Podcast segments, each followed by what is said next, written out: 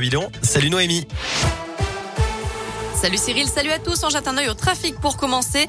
Je vois qu'il y a des difficultés en ce moment autour de Rive de Gier sur l'A47 avec des travaux sur l'autoroute. La voie de droite est neutralisée dans chaque sens, ce qui provoque pas mal d'embouteillages. Des difficultés aussi entre la Talaudière et l'Etra, là aussi à cause de travaux.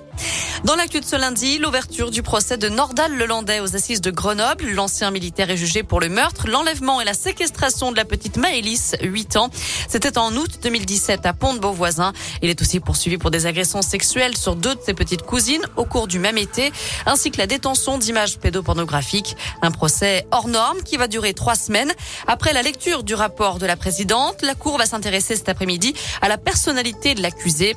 Le frère, une ex-petite amie et un ancien codé détenus Nordal Lelandais n'ont pas souhaité assister au procès, mais la présidente a ordonné qu'ils soient recherchés. Ils seront donc contraints de venir témoigner. Je rappelle que Nordal Lelandais a été condamné à 20 ans de réclusion criminelle pour le meurtre d'Arthur Noyer.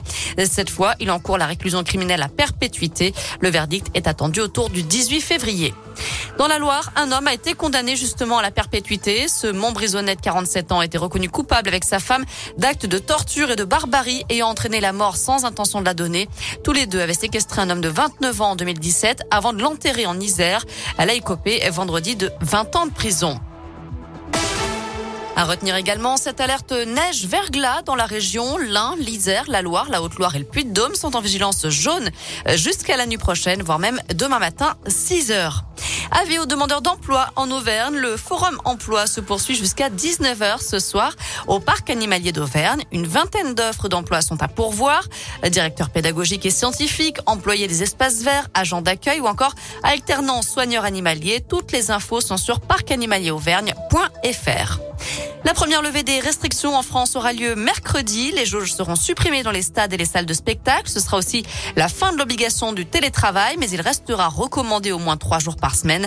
La fin aussi du port du masque généralisé en extérieur. Dans le reste de l'actu, Tony Estanguet, privé des Jeux de Pékin, le président du comité d'organisation des JO 2024 a été testé positif au Covid. Il n'ira donc pas aux Jeux olympiques d'hiver qui débutent ce vendredi en Chine.